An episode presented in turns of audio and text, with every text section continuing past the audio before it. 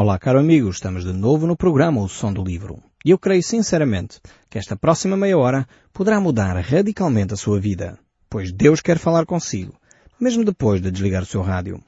Eu sou Paulo Chaveiro e nós hoje estamos a olhar para o livro de Daniel e eu espero podermos concluir este capítulo 7, que é um capítulo tão rico, com tantas implicações para os nossos dias, que realmente temos dedicado uh, tempo cuidado para olhar este capítulo 7. E eu espero sinceramente que hoje possamos concluir este capítulo. Uh, vejamos então o verso 24. Nós estamos aqui na interpretação uh, que Daniel recebe acerca deste quarto animal que ele vê numa visão, uh, que representa um reino, e ele vai receber a descrição ou a explicação daquilo que ele está a ver. O verso 24 continua a dizer, deste capítulo 7 do livro de Daniel, os dez chifres correspondem a dez reis que se levantarão daquele mesmo reino. E depois dele se levantará o outro, o qual será diferente dos primeiros, e abaterá a três reis. Agora temos aqui a descrição desta quarta besta, podemos dizer assim, deste quarto animal, que Daniel vê na sua visão. Daniel tinha tido uma visão, só para enquadrar um pouco esta situação, e o primeiro animal que ele vê é um leão com asas que representava Nabucodonosor, eh, representava a Babilónia e de acordo com aquele sonho que o próprio rei Nabucodonosor teve, daquela imagem multimetálica, seria eh, equiparado à cabeça de ouro. Aqui são visões diferentes, sonhos diferentes que representam as mesmas coisas. Então Nabucodonosor teve este sonho, que representava uh, realmente estes uh, reinos que iriam sucedê-lo, estes impérios, e Daniel tem, recebe também da parte de Deus, tem esta visão que representam, uh, por animais, através de animais, que representam muito mais o caráter, a ferocidade uh, dos impérios uh, do que a visão de Nabucodonosor. Nabucodonosor a sua visão representava mais a, a, autoridade, representava mais a majestade dos impérios, o poder, podemos dizer assim, enquanto estes, esta visão de Daniel representa muito mais o caráter, representa muito mais a ferocidade dos impérios do que propriamente a majestade deles, não é? Então temos aqui o primeiro império que representa a Babilónia. Depois temos um urso que é equivalente aos braços de prata que representam o Império Medo-Persa. Portanto, esta aliança aqui uh, do Império Medo-Persa. Em seguida tínhamos um leopardo, portanto era o terceiro animal que Daniel viu, com quatro asas, uh, que simboliza o Império Grego ou Macedónio, uh, que foi liderado por Alexandre o Grande. Portanto, estamos a falar de história passada.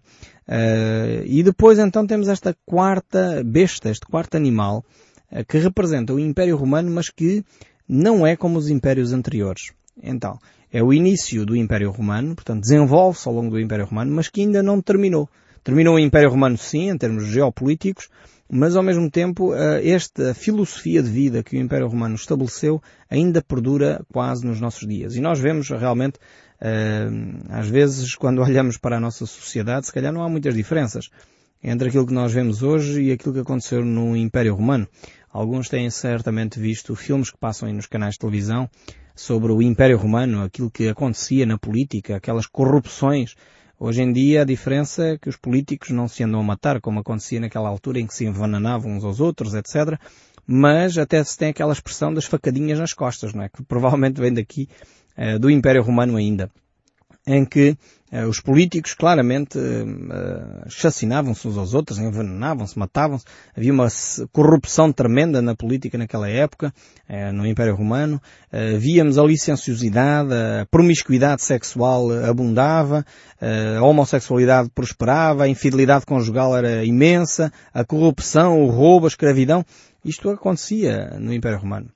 E parece que não é muito diferente hoje em dia nos nossos dias. Se nós analisarmos um pouco, tem faces diferentes, mas na realidade eh, está nas nossas cidades este tipo de vida.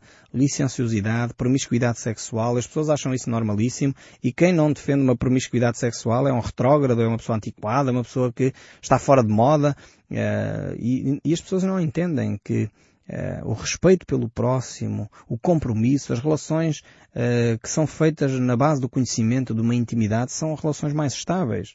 Promovem saúde emocional às pessoas.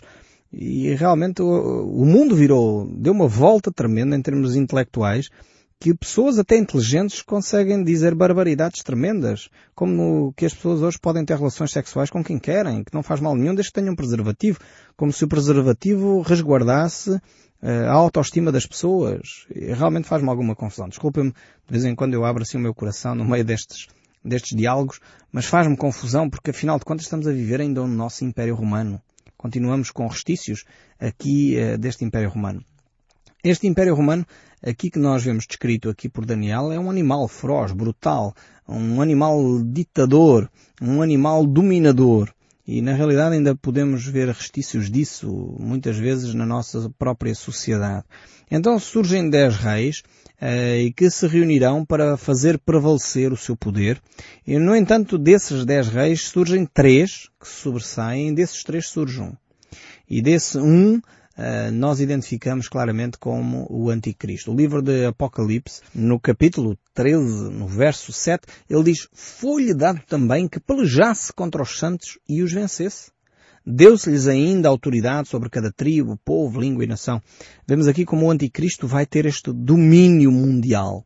É um ditador à escala mundial. E realmente nós já fomos vendo ao longo da história eh, protótipos, podemos dizer assim, portanto, pequenos ditadores, comparados com o Anticristo, como é óbvio, eh, que tentaram eh, restabelecer o Império Romano. No fundo, Hitler o que tentou fazer foi exatamente isso, foi restabelecer o Império Romano. Eh, inclusive, não sei se reparam, que os símbolos que Hitler usava eram muito semelhantes aos símbolos do Império Romano. Então temos aqui restícios ainda no nosso século, portanto estamos a falar há 50 anos atrás. A Segunda Grande Guerra terminou em 1945, portanto estamos a falar de um período relativamente recente em que realmente o Império Romano ainda tem uma certa força, um certo domínio. E o Anticristo vai surgir debaixo desta filosofia de vida, debaixo desta atitude de, de uh, deixa andar, de promiscuidade, de corrupção, de engano, de mentira, de esquemas, de coisas deste género. É neste meio que o anticristo vai florescer. E aí, de facto, este, este pequeno chifre que Daniel vê aqui uh, é claramente o anticristo a estabelecer o seu império também. O verso 25 aqui do livro de Daniel, voltando ao livro de Daniel no capítulo 7, diz proferirá palavras contra o Altíssimo. Vejam bem, a arrogância deste anticristo. Ele vai se pôr em bicos de pés pensando que, como criatura, pode uh, dizer palavras contra o ao Altíssimo. Magoará os santos do Altíssimo, cuidará em mudar os tempos e as leis, e os santos lhe serão entregues nas mãos por um tempo, dois tempos e metade de um tempo. Este pequeno chifre aqui que representa o anticristo é um, é um ser blasfémio, um ser blasfemador que diz mal de Deus, diz mal de todas as coisas, nós já começamos a ver essa mentalidade a, entrar na nossa sociedade. Uh, e o anticristo vai conseguir cativar para ele as pessoas de forma a que aqueles que não seguem a Cristo se unam a ele e aqueles que seguem a Cristo vão ser assim umas aberrações. São pessoas que, apesar de promoverem o amor, o bem-estar, a paz, a harmonia, vão ser assim quase ostracizados, postos de lado, de uma forma, enfim, clara e, aliás, não só ostracizados, como realmente vão ser perseguidos e mortos, como a Bíblia no livro do Apocalipse nos descreve. E aqui o livro de Daniel refere isso também. Em que ele vai mudar, inclusive, as leis, vai mudar os tempos, vai mudar as coisas de tal maneira que as pessoas vão passar a aceitar aquilo uh, como normal.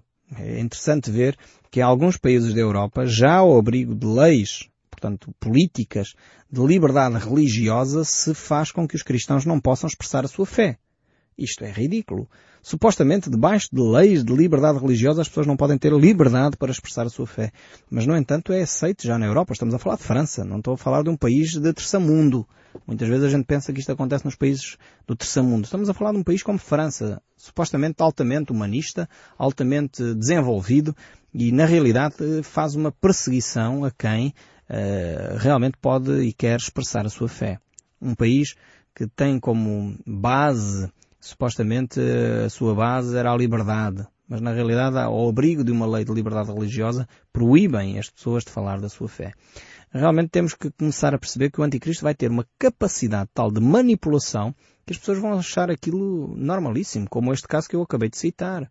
as pessoas já vão deixar de poder dizer o que é errado. Porque a lei vai ser manipulada de tal maneira que quando a pessoa disser, por exemplo, que a infidelidade, o adultério, é pecado aos olhos de Deus, que a homossexualidade é pecado aos olhos de Deus, qualquer dia sou preso. Porque as leis vão mudar. Para que realmente o anticristo possa fazer o que ele bem quer.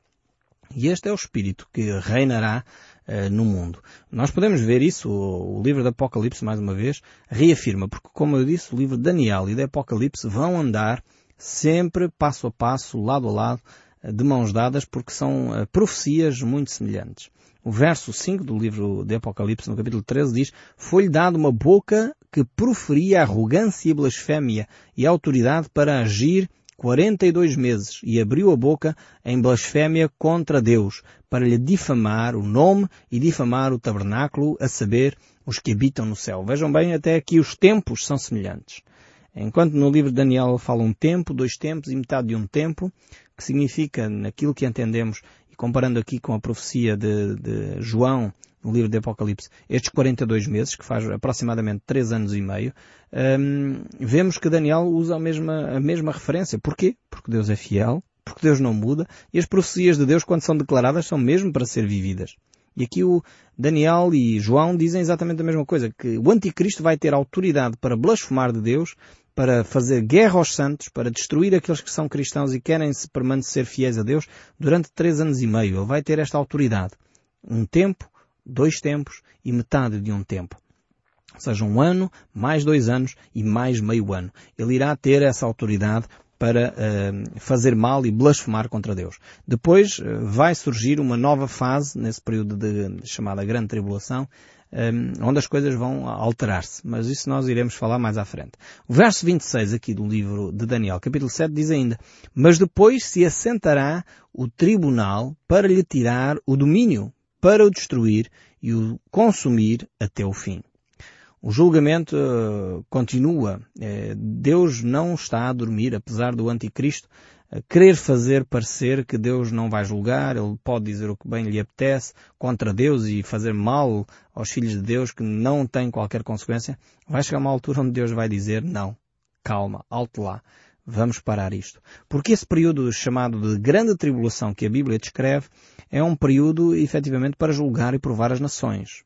Porque os cristãos já foram levados para a presença de Deus e aqueles que ficaram e que se apercebem que de facto o anticristo é uma farsa e quiserem entregar a sua vida a Cristo, são estes os santos que a Bíblia aqui fala, são esses então sim que vão pagar com a vida o facto de não terem tomado a decisão antecipadamente.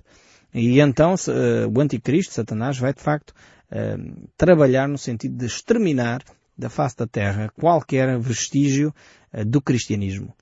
Uh, e de facto hoje já há movimentos nesse sentido. Hoje já se começa a falar em muitos parlamentos, até no nosso próprio parlamento português, sobre isso, acabar com todos os ícones religiosos uh, da nossa cultura. Quer-se tirar uh, todas as cruzes, que a bandeira portuguesa, por exemplo, tem.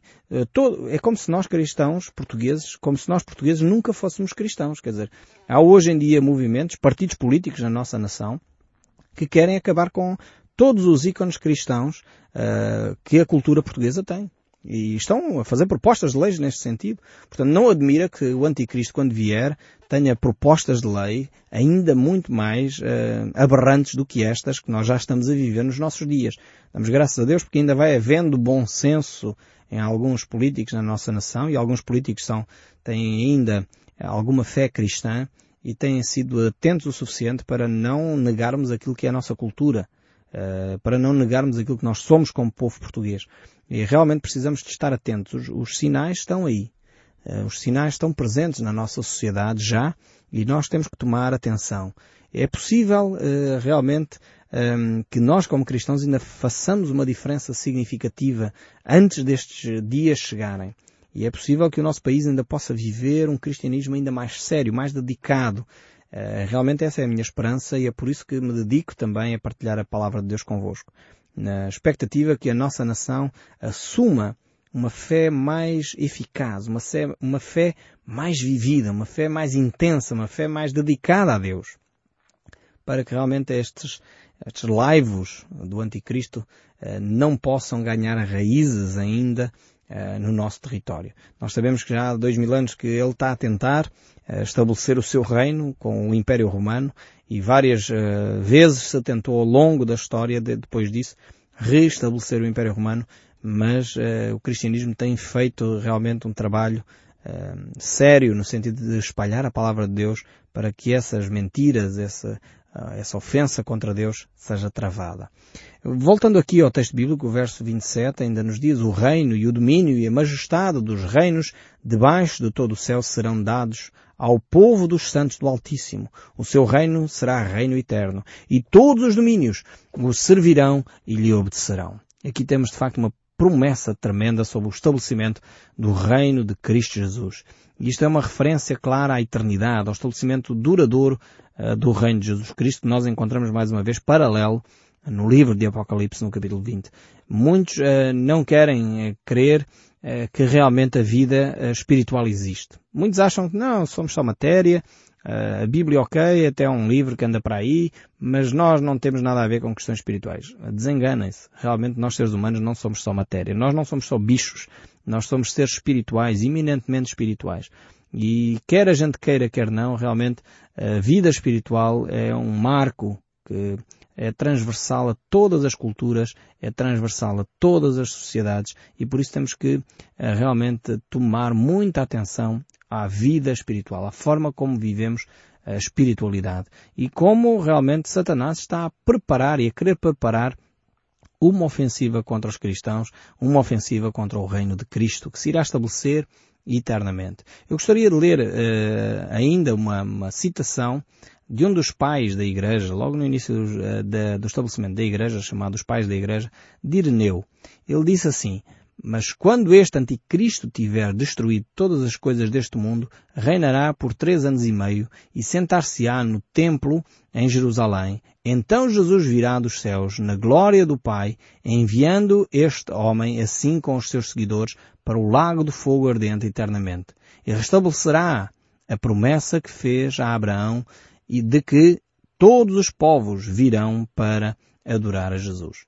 Esta é a citação de Ireneu, logo no início da Igreja Cristã.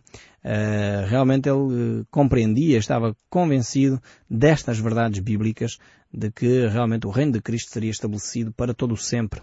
Um reino eterno, um reino de paz, um reino de justiça, no qual eu quero estar dentro, no qual, no qual eu quero participar. Eu espero que você também uh, queira participar eh, neste reino que Cristo vai estabelecer.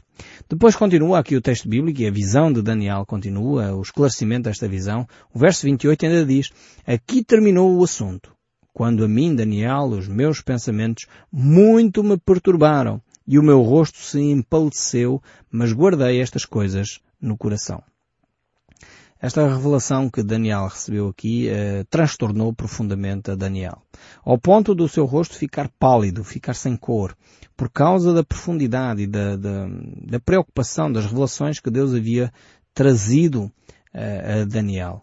Uh, e realmente as revelações de Deus não são sempre simples, não são sempre satisfatórias, alegres, muitas vezes são, são revelações que incomodam profundamente o nosso coração, são situações que muitas vezes nos fazem agir, orar, jejuar, entrar de facto um, num lugar onde compreendemos o coração de Deus. Uh, e muitas vezes uh, as revelações de Deus não são só meras curiosidades. Enfim, como é que vai correr o meu dia amanhã? Com quem é que eu vou casar? Às vezes nós damos mais valor a este tipo de coisas. Eu quero é saber o meu futuro, com quem é que eu vou casar, onde é que eu vou trabalhar, onde é que eu vou morar, se vou ser bem sucedido ou não na vida. A palavra de Deus é muito mais profunda que isso. A palavra de Deus quer realmente revelar aquilo que vai acontecer à humanidade, também a cada um de nós individualmente, mas à humanidade em geral. E este é realmente um, um capítulo que nos mostra a preocupação de Deus para com o homem no seu sentido lato. Deus quer tocar a humanidade de uma forma poderosa. E por isso mesmo Ele preparou a pessoa de Jesus Cristo para trazer esta novidade. Ele trouxe Jesus Cristo até ao mundo para que o homem reconhecesse a Deus, se entregasse a Ele por ver o seu sacrifício e o seu amor. Mas, no entanto, nós homens muitas vezes recusamos a oferta de Deus. Recusamos a pessoa de Jesus Cristo. Recusamos que aquilo que Cristo fez para nos perdoar os pecados, nos restaurar um relacionamento com Deus, seja efetivamente a solução de Deus. E rejeitamos. E muitas vezes andamos a padecer sofremos no casamento, sofremos na vida profissional, sofremos na vida individual, vivemos angústias tremendas sós, quando Deus na realidade quer ser o nosso companheiro. Deus quer estar ao nosso lado. Aliás, Jesus disse aos seus discípulos, não mais vos chamamos servos, mas amigos. Deus quer ser o seu amigo. A minha pergunta para si é, você quer ter Deus como seu amigo? Ou como seu inimigo? Ou como seu patrão? Deus vai lá estar sempre. Ele vai exercer a autoridade sobre si, ou como seu amigo, ou como seu patrão. E a decisão é sua. Jesus disse aos seus discípulos, eu não quero mais chamar-vos servos, mas amigos. E a decisão está nas suas mãos. Deixe realmente uh, o toque de Deus chegar ao seu coração. Deixe que este som chegue até ao seu coração. Continue a meditar nele, porque ele é o som de Deus. É a palavra de Deus para si. É aquilo que Deus deseja que a sua vida alcance. E é por isso que Deus descreve aqui estes quatro grandes impérios, não só num sentido histórico da questão. Deus não quer só simplesmente dar-nos aqui uma aula de história, porque isto são factos que na sua maioria já ocorreram no passado e pouco teriam a dizer se nós eh, realmente simplesmente olhássemos para eles como relatos históricos. Mas na realidade Deus tem algo para acrescentar à sua vida hoje, através deste texto bíblico. Deus é um Deus de promessa. Deus é um Deus de aliança. Deus é um Deus fiel. É um Deus que não muda ao longo da história. É um Deus que cumpre a sua palavra. E por isso mesmo ele diz que quando perdoa, ele efetivamente acolhe. Quando a pessoa se arrepende do seu pecado, ele verdadeiramente traz vida eterna. E é isso que ele lhe oferece neste momento. Cabe-lhe a si aceitar esta dádiva de Deus neste mesmo momento. Entregar a sua vida nas mãos de Deus e deixar que Ele transforme o seu coração para poder participar a partir de agora mesmo neste reino glorioso que Cristo vai estabelecer no meio de nós. Pela graça de Deus, ficamos hoje por aqui e completamos este capítulo 7. E no próximo programa nós vamos continuar a dar atenção ao livro de Daniel, mas agora já no capítulo 8. Espero sinceramente que o som deste livro continue a falar consigo mesmo depois de desligar o seu rádio. Que Deus o abençoe ricamente e até ao próximo programa.